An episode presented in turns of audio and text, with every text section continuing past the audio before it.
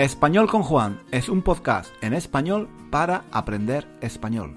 Si tienes un nivel intermedio o intermedio alto de español, nuestro podcast te puede ayudar a mejorar tu nivel de comprensión y a aprender gramática y vocabulario en contexto, de una forma natural, escuchando los comentarios y las divertidas historias de Juan. Puedes leer la transcripción de cada episodio en nuestra página web, 1001 Reasons to Learn Spanish.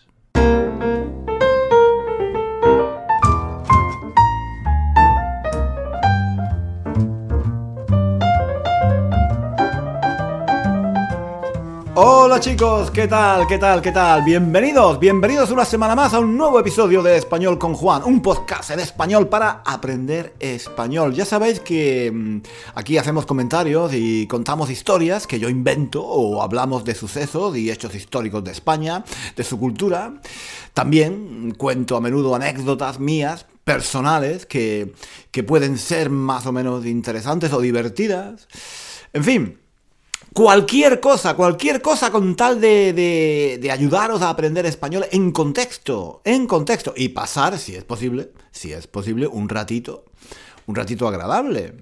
Yo intento, yo intento contar historias divertidas y hacer comentarios interesantes, aunque, claro, eh, esto es muy subjetivo, esto es muy subjetivo. Lo que para mí puede ser divertido o muy interesante, para otras personas Em, para otras personas puede ser muy aburrido y, sin ningún interés.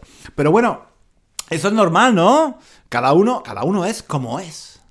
Eh, cada uno, cada uno es como es. Cada uno es hijo, cada uno es hijo de su padre y de su madre, como, como suele decirse. ¿Entendéis, no? Cuando se dice, cuando se dice que cada uno es hijo o hija de su padre y de su madre, lo que se quiere decir es que cada persona es diferente, que cada uno de nosotros tenemos nuestras características personales, que cada individuo es único, único. En fin, vosotros me entendéis, ¿no? Vosotros me entendéis. Que cada persona, cada persona es el producto, el resultado de, la educación, eh, que ha recibido en su casa, en la escuela, en la calle, que somos. Somos como somos por todo lo que hemos vivido, por todas las experiencias que hemos tenido en nuestra vida, en el pasado. En fin, que mm, eso, que cada uno, cada uno es hijo o hija de su padre y de su madre. Y que algunas personas les parecerán divertidas o interesantes las historias que yo cuento y, a otras... Mm, a otras pues no. Y ya está. Hablando de padres y de madres. Mm, ¿No os parece, no os parece que últimamente hablo mucho de mis padres y, de mis recuerdos de infancia aquí en el podcast? Mm. Me pregunto, me pregunto por qué será. ¿Mm? Me pregunto por qué será. ¿Será, será, será porque me estoy haciendo viejo? Dicen que cuando uno se hace viejo le, da por hablar de sus recuerdos, de su infancia, de cuando era niño. Como, mm, como si se quisiera volver al pasado, al, al, paraíso perdido. La infancia es eso, ¿no? El paraíso perdido. Cuando, cuando, eres niño, vives en el, paraíso porque todavía eres inocente y no, y no, conoces la realidad de la vida. Mm, por eso de grandes queremos todos eh, volver a ese paraíso, a esa época de nuestra vida en la que éramos inocentes, felices y no, y no lo sabíamos. éramos felices y no lo sabíamos. Aunque, bueno, yo mm, ya me imagino que eso de que la infancia es un paraíso ya me imagino que muchos de vosotros estaréis pensando que, claro, eso depende. Mm, eso depende. depende de qué infancia tuviste. Hay, muchos, hay muchos niños para los que la infancia es en realidad un infierno, no un paraíso. Em, pero mm, yo estoy, yo estoy, hablando de, en términos, digamos, eh, ideales. Estoy, hablando de la infancia como mito, como una idea que todos tenemos de lo que significa ser niño o niña. Aunque bueno, luego la realidad puede ser muy diferente. Seguramente para muchos niños la infancia es un infierno, o quizás un purgatorio. Es posible que, es posible que muchos niños no sean eh, tan felices como nosotros nos imaginamos. Y no estoy hablando, no estoy hablando solo de los niños que viven en condiciones de pobreza extrema, realizando trabajos durísimos, pasando hambre, sufriendo maltrato. Mm, sí, estoy, hablando de esos niños, pero también de los niños que vemos todos los días en nuestras calles, en la, escuela, en el parque, y que parecen tan felices. Algunos de esos niños Em, sufren ansiedad, estrés o, están, están, muy angustiados. Quizás em, les preocupan las notas del colegio, mm, quizás se sienten menos inteligentes o más torpes que otros porque sacan malas notas en matemáticas. A lo mejor se les da muy mal em, jugar al fútbol, o son mediocres dibujando o tocando música. Es posible que otros niños eh, les tomen el pelo o incluso los acosen. El acoso escolar, de hecho, se ha convertido en un problema que afecta a muchos niños y niñas de nuestros días, especialmente ahora con el uso de, las redes sociales. Yo creo que, todos, más o menos, hemos vivido situaciones angustiosas o traumáticas de pequeños. Lo que pasa es que normalmente las olvidamos quizás de, forma inconsciente. Y nos acordamos solo de, los buenos momentos. Por, eso tendemos a idealizar la infancia y pensar que de niños éramos felices, porque solo recordamos lo bueno y nos olvidamos de todo lo malo. O sea, es, posible que de niños fuéramos mm, menos felices de, lo que pensamos. De hecho, mm, yo, por ejemplo, de niño lo pasaba muy mal y, estaba muy a menudo em, muy angustiado, porque era muy tímido. Algunas personas supongo que, dirán que eso es imposible, que es imposible que yo sea tímido porque, porque hago vídeos en YouTube. Pero es que... Mm, mm, no solo hago vídeos en YouTube, es que en mis vídeos hago muchas... Hago muchas tonterías, ¿no? Muchas chorradas. Mm, bueno, si, si habéis visto mis vídeos ya sabéis de, qué estoy hablando.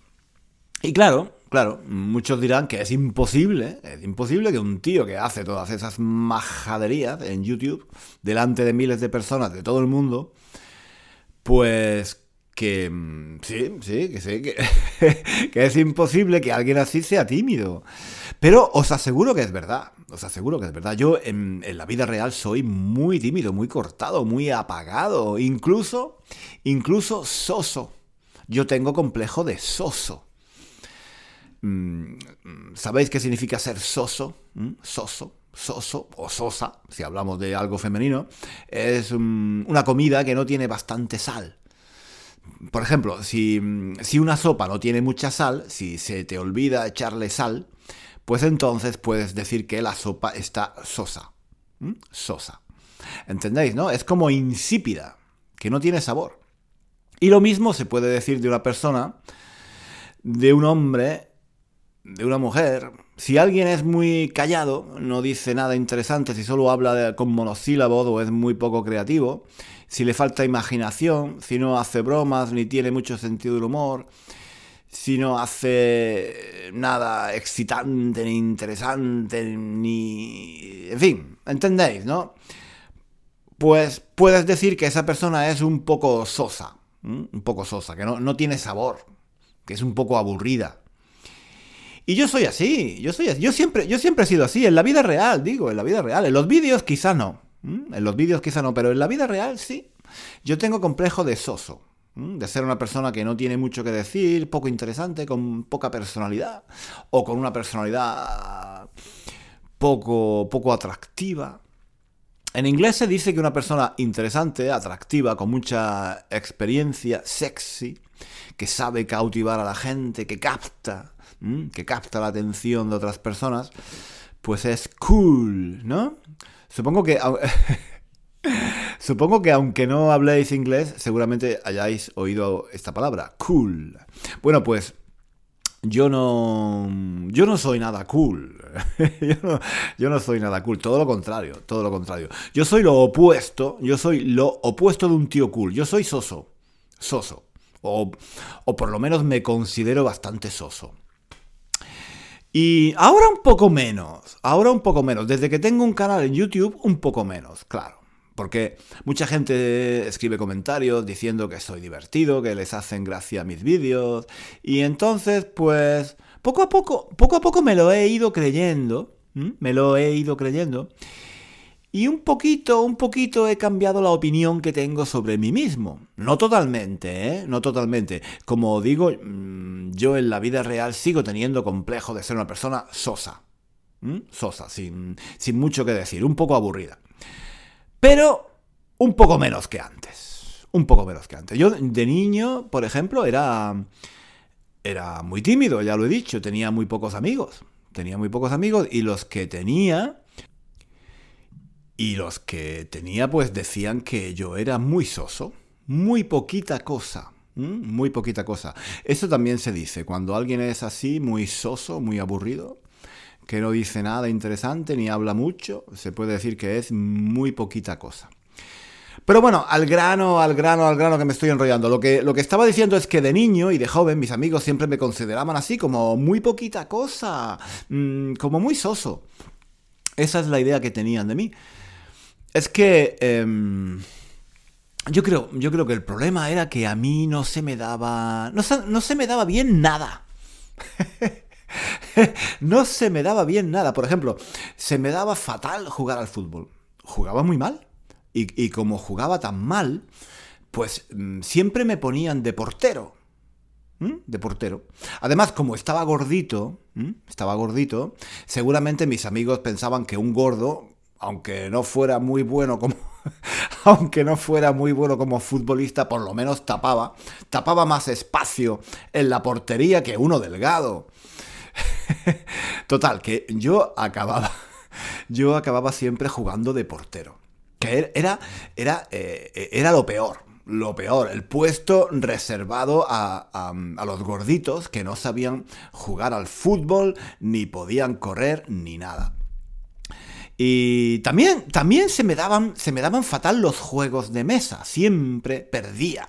Cuando jugaba con mis amigos eh, del barrio eh, al Monopoly, al parchís o incluso a las damas y al ajedrez, siempre, siempre perdía. Era, era malísimo en todo, ¿no? No se me daba bien ningún juego. Y, en el colegio mm, lo pasaba fatal en clase de gimnasia. en clase de gimnasia, cuando corríamos, siempre, siempre llegaba el último, siempre llegaba el último. Y cuando, cuando teníamos que saltar al potro o hacer ejercicios de atletismo, yo, yo acababa siempre, acababa haciendo siempre el ridículo. El ridículo. Lo hacía fatal. Era siempre el último de la clase, el peor de todos. Em, gimnasia. Eh, la clase de gimnasia, como os podéis imaginar, era una María. Una María. Es decir, que la aprobaba todo el mundo. Las asignaturas em, súper fáciles, que aprueba todo el mundo y que nadie se toma en serio, se llaman Marías. En mi colegio las Marías eran mm, la gimnasia, la religión, el dibujo y la música. Esas, em, em, esas eh, cuatro asignaturas eh, esas cuatro asignaturas las, aprobaba todo el mundo. Eh, supongo que porque los profesores pensaban que no, que no servían para nada. Pero ese, ese, es otro tema, ese es otro tema. El caso es que mm, don Fernando, don Fernando, el profesor de gimnasia, no suspendía, no suspendía jamás a nadie a nadie. Aunque, aunque no supieras jugar al fútbol, aunque llegaras siempre el último en todas las carreras, aunque se te diera fatal saltar al potro, como era mi caso, don Fernando no suspendía a nadie jamás. Pero yo odiaba la clase de gimnasia. Yo sabía yo sabía que tenía el aprobado en esa asignatura seguro. Pero a mí lo que me angustiaba, lo que me angustiaba era hacer el ridículo delante de los otros niños de la clase. Eso era lo peor, claro, porque yo, estaba muy gordo y, no, podía correr, no podía hacer ejercicio, no podía saltar. Bueno, he dicho que la gimnasia era una María y que don Fernando no suspendía. don Fernando no suspendía jamás a nadie. Miento, miento. miento.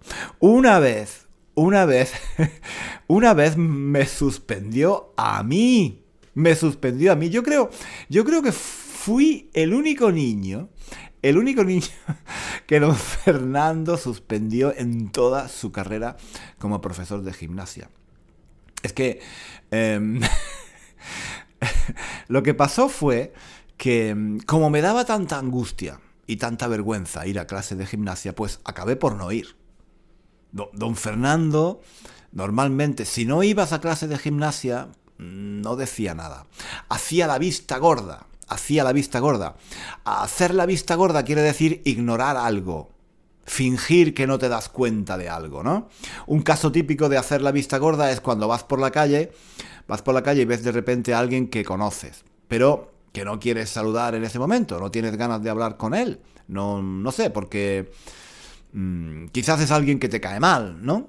Lo que sea no, te apetece hablar con, ese tío. Entonces tú sigues hacia adelante como si nada, fingiendo que no lo has visto. Eso, eso es hacer la vista gorda. Pues don Fernando.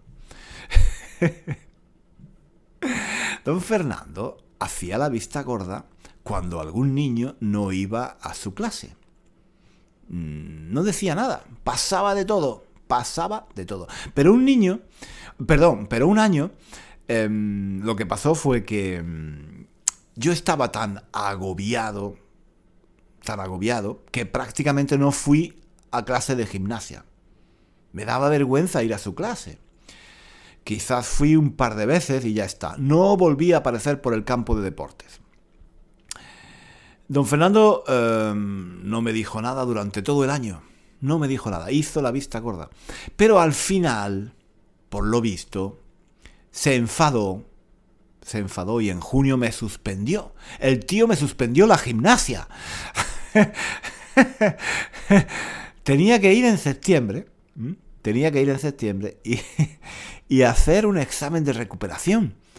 Si no pasaba, em, si no pasaba el examen de septiembre, no podía pasar al curso siguiente. Cuando, cuando mis amigos se enteraron, se partieron el culo, claro se echaron a reír. Tío, tío, eres el único, eres el único al que don Fernando ha suspendido en toda la historia del colegio. estuvieron, estuvieron todo el verano tomándome el pelo. Y, y yo me pasé todo el verano amargado, amargado. Pensaba, joder, ahora no podré continuar mis estudios por culpa de la gimnasia. Estaba agobiadísimo, como, como os podéis imaginar. Además, mm, no tenía ni idea de eh, en qué podía consistir un examen de gimnasia. ¿Qué tenía que hacer? ¿Correr? ¿Saltar el potro? ¿Hacer lanzamiento de pesas? Em, ¿Parar un penalti? Eh, me, pasé, me pasé todo el verano súper angustiado. Además que mm, yo era un niño que sacaba buenas notas normalmente en todas las asignaturas. Para mí, suspender en junio una asignatura y tener que examinarme en septiembre para recuperarla era una novedad. Yo no estaba acostumbrado. Pero lo que me parecía más ridículo de todo era que me hubieran suspendido la gimnasia. Oh. total, total, que mm, en septiembre, cuando llegó el día del examen, me puse el chándal y me fui al colegio como como un animal que lo llevan al matadero, como un cordero, como una vaca que, la llevan al matadero para que la maten. Estaba súper acojonado.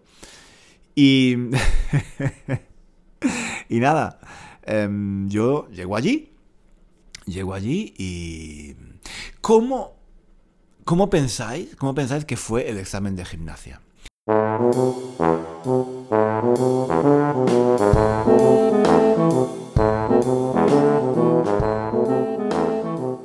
¿Qué ¿qué creéis que me dijo don Fernando que tenía que hacer? Pues nada, llego al colegio vestido con, el chándal. Yo llego al colegio vestido con el chándal. Don Fernando, don Fernando, que, que, vengo, que vengo a hacer el examen de recuperación. Y don Fernando me miró de arriba abajo. Yo, yo, creo que ni siquiera me estaba esperando. Yo creo que se había olvidado de que me había suspendido y que tenía que hacer el examen de recuperación. Y nada, em, se me queda mirando y al final me dice... me dice, toma estos cinco duros. Toma estos cinco duros. Cinco duros eran mm, una moneda de 25 pesetas, ¿vale? De 25 pesetas. Toma estos cinco duros y vete al estanco. vete al estanco a comprarme un paquete de tabaco. si tardas, si tardas menos de 20 minutos, si tardas menos de 20 minutos en ir y volver, estás aprobado. Cogí el dinero, cogí el dinero que me dio y salí disparado al estanco que había, que había en la esquina. Fui, fui echando leche, claro.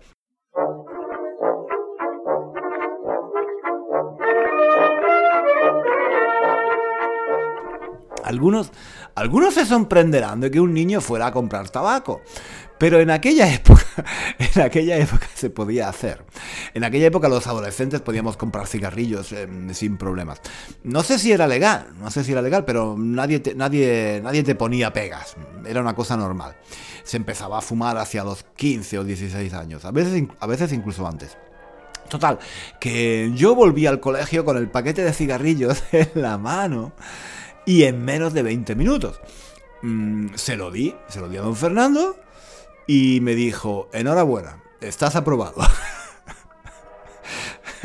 ya te puedes ir a tu casa. y, ese fue el examen de gimnasia. Ese fue el examen de gimnasia, irle a comprar un paquete de cigarrillos al profesor. Y la verdad es que don Fernando era un profesor fantástico. creo que creo que nunca creo que nunca nunca nunca lo vi vestido con un chándal ni, ni en pantalones cortos, jamás, jamás. A veces nos daba clases de gimnasia vestido con traje y corbata. era fantástico, era fantástico. De hecho, yo creo que yo creo que nunca lo vi haciendo ejercicio ni jugando al fútbol ni nada. Nunca, nunca lo vimos correr, ni, ni jugar al fútbol, ni hacer ningún tipo de deporte. Él, nos decía que. Él nos decía lo que, lo que teníamos que hacer. Y luego se iba. Mm, se iba a, a una esquina. Se iba a una esquina y se ponía a leer el periódico y a fumar. Y. y, y, por eso, por eso mismo nos gustaba a todos. Nos gustaba a todos, nos caía muy bien hubiera, hubiera sido mucho peor que nos tocara uno de esos profesores de gimnasia obsesionados con el deporte, em, con la salud, em, con hacer ejercicio y tal. Don Fernando era mucho más tranquilo. Nos decía, nos decía, dadle tres vueltas corriendo al campo de fútbol y luego os ponéis a jugar un partido de 20 minutos cada parte. Y ya está, ya está. Eso hacíamos, tres vueltas al campo de fútbol, corriendo, y luego a jugar un partido. Esa era... Esa era la clase, la clase de la clase de gimnasia. Esa era la clase de gimnasia. Eh, de árbitro, de árbitro, don Fernando siempre ponía a, a, uno de los niños con mejor comportamiento del colegio, uno que, uno que no tenía ni idea de jugar al fútbol y al que, y al que nadie, nadie hacía, hacía caso, claro. Nadie le, hacía caso. En fin, er, er, eran, eran otros tiempos, eran otros tiempos. Es que antes era así, antes era así, si, si no se te daba, si no se te daba bien jugar al fútbol y si no destacabas en nada en particular, pues la gente te veía como un niño aburrido, mediocre, poco inteligente.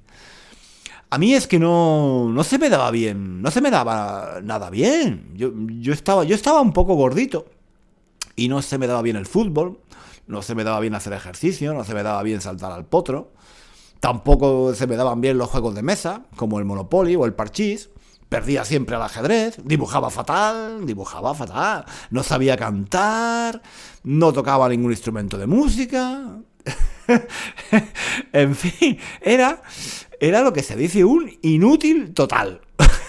un inútil total. Al, final, claro, uno, uno crecía con, la idea de que era mm, poco menos que, idiota. claro, que, que, no sabía hacer nada. poco a poco ibas interiorizando, ibas interiorizando que, no se te daba bien hacer nada y, claro, el resultado es que em, terminas, terminas por tener una autoestima muy baja, ¿no? Acabas pensando que todo el mundo es mejor que tú. Em, lo que pasa es que yo, no sé, yo no sé, yo no sé vosotros, pero en, mi caso, mm, en mi caso cuando yo era niño había, había muy poca variedad de actividades en el colegio donde yo iba y claro, si no se te daban bien las actividades que se hacían en el colegio o los juegos, a los que jugaban los niños del barrio, pues estaba, estabas perdido, estabas perdido.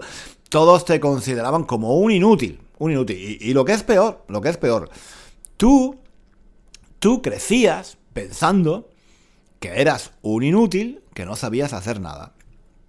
Y así, así crecí yo. Así crecí yo, así crecí yo. Yo creo que la primera vez que hice algo mm, que se me daba bien, fue cuando en clase de gimnasia, en clase de gimnasia, nos dieron la posibilidad de jugar al baloncesto, al básquet, no solo al fútbol. Es que al principio prácticamente solo se podía jugar al fútbol, que es considerado el deporte rey en España. De hecho se llama así, el deporte rey. Supongo que eh, simplemente porque en España es el deporte más popular, el que mueve mm, a las masas. Pero mm, resulta que en los años 70 España empezó a mm, destacar eh, también en las, competiciones internacionales de baloncesto. Eh, no sé, no lo recuerdo bien, pero hubo unos años que la selección española de baloncesto tuvo muchos triunfos. Y eso mm, quizás hizo que el baloncesto se hiciera un deporte muy popular. El resultado fue que mm, en el colegio abrieron, abrieron una cancha de baloncesto. Y, y bueno, Mm, a mí me dio por probar un poco y resultó que, mira tú por dónde, mira tú por dónde, se me daba bien el jugar al baloncesto, tío. Se me daba bien. De hecho, en el equipo de mi clase era de los mejores. Y en la competición que hacíamos todos los años conseguí tres medallas. ¡Tres medallas! ¡Tres medallas de baloncesto! Como os podéis, imaginar, os podéis imaginar, yo estaba súper orgulloso de aquellas, de aquellas medallas. Para, para mí significaban tanto las puse en la pared de mi cuarto y de vez en cuando las, las, miraba, mm, recordando algunas jugadas de los partidos que había jugado, repitiendo en mi memoria los movimientos que había hecho para evitar a los jugadores del equipo contrario, los errores que había cometido, lo que, podía, lo que podría mejorar la próxima vez. El baloncesto me, me dio la oportunidad de descubrir que había algo que yo hacía bien por primera vez me sentía bien conmigo mismo. Era, era la primera vez que se, me, que se me reconocía por hacer algo bien. Yo era bueno en algo. Y era, era una sensación genial. Em, luego, luego, unos años más tarde, me pasó algo parecido con la literatura. Cuando yo, cuando yo era niño, eh, lo que hacíamos en clase de literatura era estudiar mm, de memoria nombres de escritores, su lugar de nacimiento, los títulos de algunas de sus obras y quizás de vez en cuando leer algunos párrafos sacados de algún libro famoso. Las clases de literatura mm, consistían entonces en, memorizar datos que servían para pasar el examen, nada más. Al día siguiente del examen se olvidaba casi todo lo que se había estudiado. Eso, eso era lo normal. Pero un año, un año después, llegó al colegio una profesora nueva de literatura. Era una chica muy joven. Por lo menos a nosotros nos parecía muy joven. Era, era tan joven que a mí, que ya tenía unos 15 años, me parecía, me parecía extraña. Perdón, me parecía extraño, me parecía extraño mm, llamarla de usted. Mm, y esta, y esta nueva profesora empezó a hacer cosas diferentes. Cada semana teníamos que leer un libro y hacer, hacer un comentario escrito diciendo lo que nos había parecido y por qué el libro que habíamos leído esa semana. Creo que fue ahí donde empecé a cogerle el gusto a la lectura y también a la escritura. Fue, fue, fue con esta profesora con la que descubrí por primera vez que se me daba bien escribir no quiero decir, no quiero decir con esto que yo tuviera pretensiones literarias. No, no, no, no, no era eso. Yo, yo no quería ser escritor. Em, pero por lo menos, por lo menos me di cuenta de que había algo que se me daba bien, comentar libros y escribir historias. Em, ella me daba siempre muy buenas notas, me animaba a seguir leyendo, me decía que mis comentarios eran muy interesantes, y me pedía que eh, leyera lo que había escrito delante de la clase. A mí me daba, me daba vergüenza leer lo que yo había escrito delante de todos, pero en el fondo me sentía orgulloso de mí mismo. Había encontrado otra cosa, aparte del baloncesto, que se me daba bien. Algunos años más tarde, algunos años más tarde, cuando estaba haciendo un curso para preparar el acceso a la universidad, la profesora de literatura, que era, era otra profesora diferente, una profesora que no me conocía de nada, recuerdo que un día dijo en clase, refiriéndose a mí, mm, tú, tú eres muy raro, tú eres muy raro, en clase nunca dices nada, no abres la boca, estás siempre callado, pero leer tus exámenes es un placer. Y... no, no, no me gustó, no me gustó que dijera que yo era raro delante de toda la clase, pero me encantó lo que dijo de que para ella era un placer leer mis exámenes. Así que, poco a poco, poco a poco me fui convenciendo de que había ciertas cosas que yo sabía hacer bien. No muchas, no muchas, la verdad. Seguía siendo un negado para el fútbol y para el ajedrez, por ejemplo, pero dentro de mí se fue despertando la idea de que yo no era tan inútil como pensaba que había ciertas cosas que no se me daban mal. Y me di cuenta también de algo muy importante. Había cosas que yo no sabía hacer y que por naturaleza quizás no haría bien nunca. Como correr, jugar al fútbol, cantar. Pero había otras que seguramente podía aprender a hacerlas bien. Ese descubrimiento fue clave para mí. Yo antes pensaba que si uno no sabía hacer algo era porque era así, un inútil, un torpe, un negado. Yo era así por naturaleza, había nacido de esa manera y, no, y no, había nada que hacer, había que, había que aceptarlo y basta. Ahora, sin embargo, había descubierto que había ciertas cosas, ciertas cosas que si me lo proponía, podía hacerlas bien. Lo único que tenía que hacer era aprender a hacerlas. Por ejemplo, por ejemplo, yo en los últimos años del colegio tuve muchos problemas con las matemáticas. Suspendí muchos exámenes y estaba muy angustiado porque no, no lograba, no lograba entender a la profesora. Odiaba, odiaba la asignatura, sinceramente. Mis amigos eh, em, e incluso mi familia me decían que yo era un negado para las matemáticas, que no servía para los números, vamos. Por eso, cuando, cuando dije, cuando dije que quería estudiar psicología en la universidad, todos, todos se llevaron las manos a la cabeza. Se llevaron las manos a la cabeza. ¿Psicología? ¿Tú? Estás loco. Estás loco. Lo que pasaba, lo que pasaba es que la carrera de psicología tenía, y me imagino que aún tiene, muchas, muchas asignaturas de matemáticas. Una gran parte de la carrera consistía en estudiar matemáticas, concretamente estadística.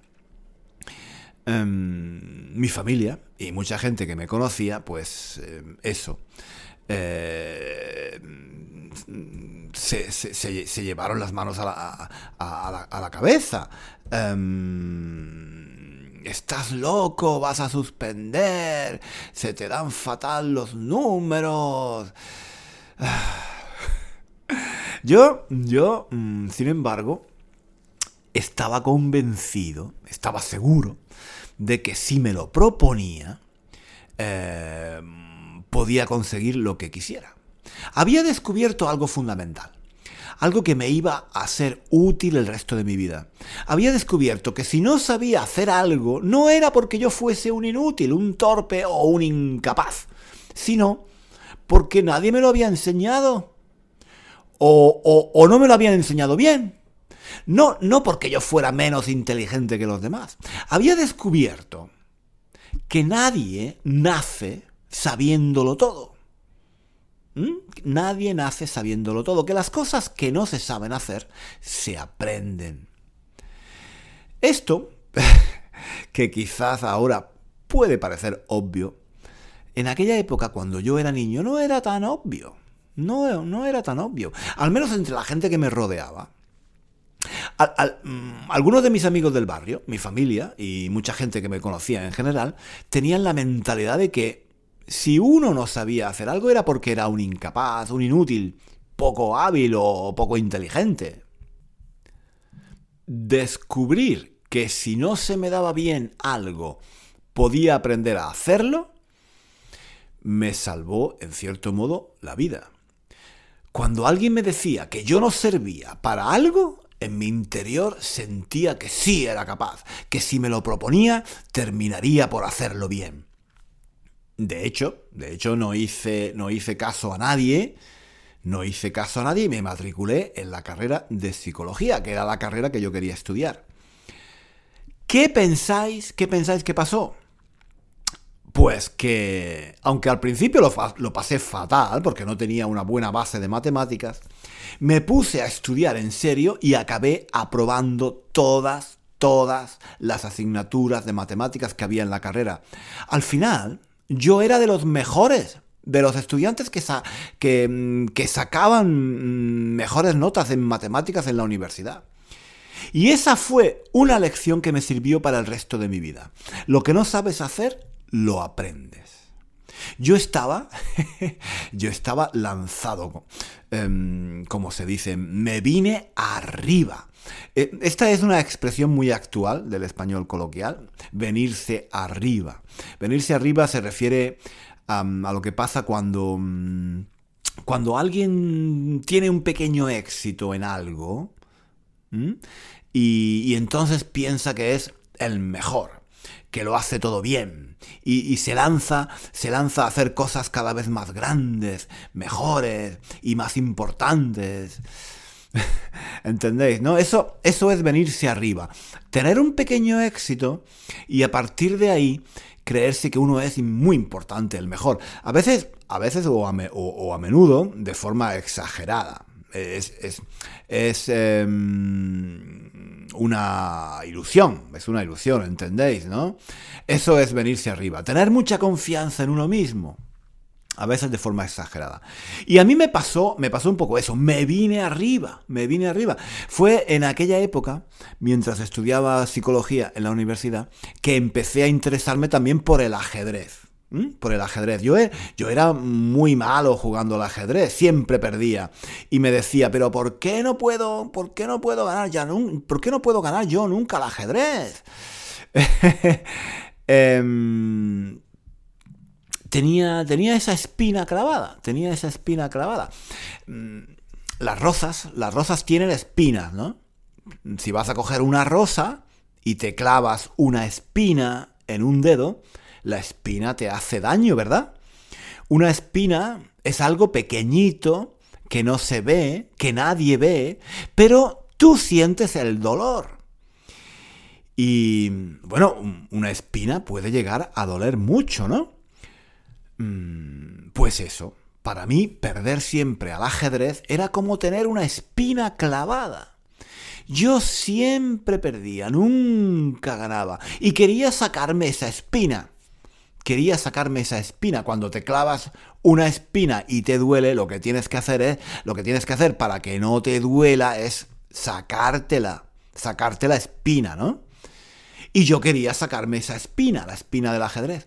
Entonces decidí que, mm, que se había terminado. Se había terminado que si quería, yo también podía aprender a jugar al ajedrez.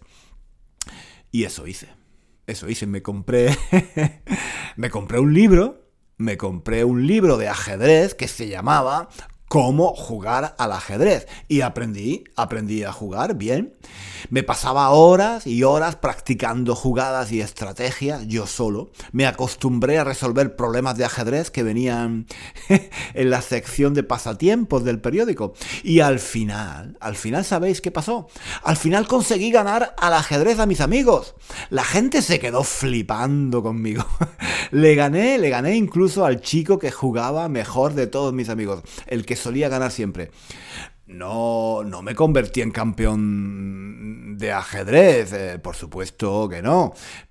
Mm, pero el hecho, el hecho de ser capaz de ganar de vez en cuando, de vez en cuando, el hecho de no perder siempre, y, y, ser, ser, considerado el más malo de todos, ya, ya era suficiente para hacerme sentir muy bien conmigo mismo y, y con una gran autoestima. En fin, que mm, como decía antes, como decía antes, comprender, comprender que si no sabía hacer algo, si no se me daba bien hacer algo, podía simplemente aprender a hacerlo, fue un descubrimiento que me cambió la vida totalmente. Tal vez algunos estaréis pensando que lo que digo es bastante obvio, mm, pero yo he conocido muchas personas que dejaron de estudiar de niños, dejaron de estudiar de niños porque estaban convencidos de que ellos no servían para estudiar. O gente que no estudiaba inglés porque era muy difícil, o que tenían miedo a adaptarse a las nuevas tecnologías y se negaban a aprender a usar un ordenador, personas que se resignan a hacer un trabajo que odian, con un jefe o unos compañeros que no soportan porque piensan que para ellos es imposible encontrar otro empleo. O personas que se resignan a convivir en pareja con alguien que los trata mal y que no se separan o no se divorcian porque tienen miedo, les falta confianza en sí mismos y creen que ellos solos no, son nada, son muy poca cosa y no, y no podrían sobrevivir. En fin, yo, creo que estas situaciones son ejemplos de personas que piensan que no se puede cambiar, que no se puede aprender, que no se puede mejorar, que no se puede crecer. Supongo que estas personas eh, tienen, tienen eh, baja autoestima, fundamentalmente. Les falta confianza en sí mismos. Tal vez piensan que no son lo bastante inteligentes, que son torpes, que no saben hacer nada. Y, esa baja autoestima, esa baja autoestima viene, creo, de la infancia, de la forma en que hemos estado educados, de nuestra experiencia en la escuela, de cómo nos han tratado nuestros padres, nuestros amigos en el colegio, los profesores. Me imagino que alguien les hizo creer de pequeños que ellos no servían, que no eran lo bastante inteligentes quizás, que eran incapaces o inútiles que no valía la pena que se esforzaran, que ellos no eran lo bastante inteligentes o lo bastante capaces de hacer algo. Y, y si te convencen de pequeño, de niño o de niña, de que tú no eres capaz de hacer algo, te lo crees y esa creencia te dura toda la vida. Bueno, de hecho, mm, yo mismo todavía a pesar de todo, a pesar de que mm, yo he aprendido a hacer muchas cosas por mi cuenta, todavía cuando me encuentro delante de una tarea nueva, me pongo muy nervioso y me siento muy inseguro. Pienso que no voy a ser capaz de realizarla, de llevarla a cabo. Es como... Es como si dentro de mí todavía escuchara una voz que me dice al oído, Tú no eres capaz, tú no puedes hacerlo, tú eres muy torpe, tú no sabes, tú no puedes. Mm, y, después de tantos años, después de tantos años, todavía tengo que luchar contra esa voz interior que me dice que no soy capaz de hacer ciertas cosas. En fin, que, como decía al principio, cada uno de nosotros somos hijos de nuestro padre y de nuestra madre. O sea, que, que somos el resultado de la educación que nos dieron nuestros padres y también de las experiencias que tuvimos en la escuela con los amigos del barrio. Y pienso que deberíamos prestar más atención, creo, a la autoestima de los niños. Creo que es fundamental. Es fundamental que los niños y las niñas reciban mensajes positivos por parte de los padres y de los profesores cuando son pequeños, cuando están creciendo, y su personalidad, su personalidad todavía se está formando. Cambiar, cambiar de mayor es mucho más difícil. Obviamente, no, no todos podemos llegar a ser Einstein o Beethoven o Gabriel García Márquez o Rembrandt o Rafael Nadal. todos tenemos nuestras limitaciones. Yo no estoy diciendo que haya que creerse que uno puede llegar a ser un genio y que todos podemos hacer lo que, lo que queramos sin, sin ningún tipo de límites. No, no, no, no es eso. No es eso, pero sí, sí que creo que tener una buena autoestima Tener una buena autoestima es fundamental para tener una buena salud mental y para aprender habilidades nuevas, para no quedarse atrás, para no quedarse obsoleto y, también para, para afrontar los problemas, para afrontar los problemas que podemos encontrar en la vida. Yo ahora, por ejemplo, a mis 40... a mis 40 y 18 años, ¿eh? a mis 40 y 18 años, aquí estoy Aquí estoy aprendiendo a hacer vídeos en YouTube, manejando las redes sociales eh, como un adolescente y, y publicando y publicando un podcast, publicando un podcast para aprender español. No está mal, no, no está mal. Si tienes en cuenta, si tienes en cuenta que cuando yo era joven la tecnología más moderna era el comediscos y las cassettes, supongo, supongo que muchos de vosotros no, no sabréis de qué estoy hablando, ¿no? ¿Nadie se acuerda del comediscos? ¿Nadie se acuerda del comediscos? Bueno, en el blog, en el blog junto a la transcripción de este episodio voy a poner una fotografía de un comediscos para recordaros qué era.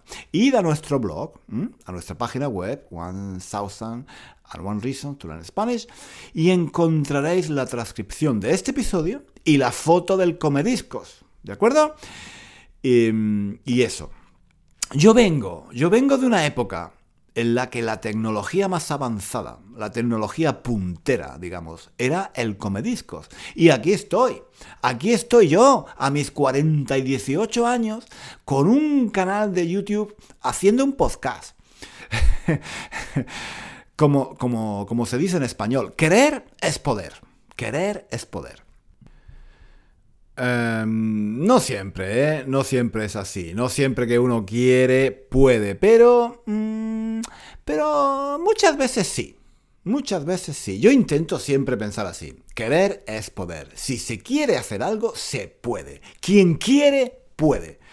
Me parece, me parece un buen dicho para, para terminar el podcast de hoy. Querer es poder. Y ese, ese es mi mensaje final. Que nadie que nadie se quede atrás, que nadie se resigne, que nadie diga, de aquí no paso, ya estoy cansado, ya no puedo más. Ni hablar, ni hablar. Hay que seguir adelante, hay que seguir viviendo, hay que seguir aprendiendo. Hasta el final. Vivir es aprender. Aprender es vivir. Chicos, chicos, chicos, chicos, no me enrollo más, no me enrollo más, ya basta por hoy. Nos vemos, no, no nos vemos, nos escuchamos, nos escuchamos la próxima semana aquí en Español con Juan. Hasta pronto. Hasta aquí el episodio de hoy. Muchísimas gracias por escuchar hasta el final. Si quieres leer la transcripción de este episodio o de los episodios anteriores de nuestro podcast, visita nuestra página web One and One Reasons to Learn Spanish. Allí encontrarás también ejercicios y muchos recursos para aprender español. Hasta pronto.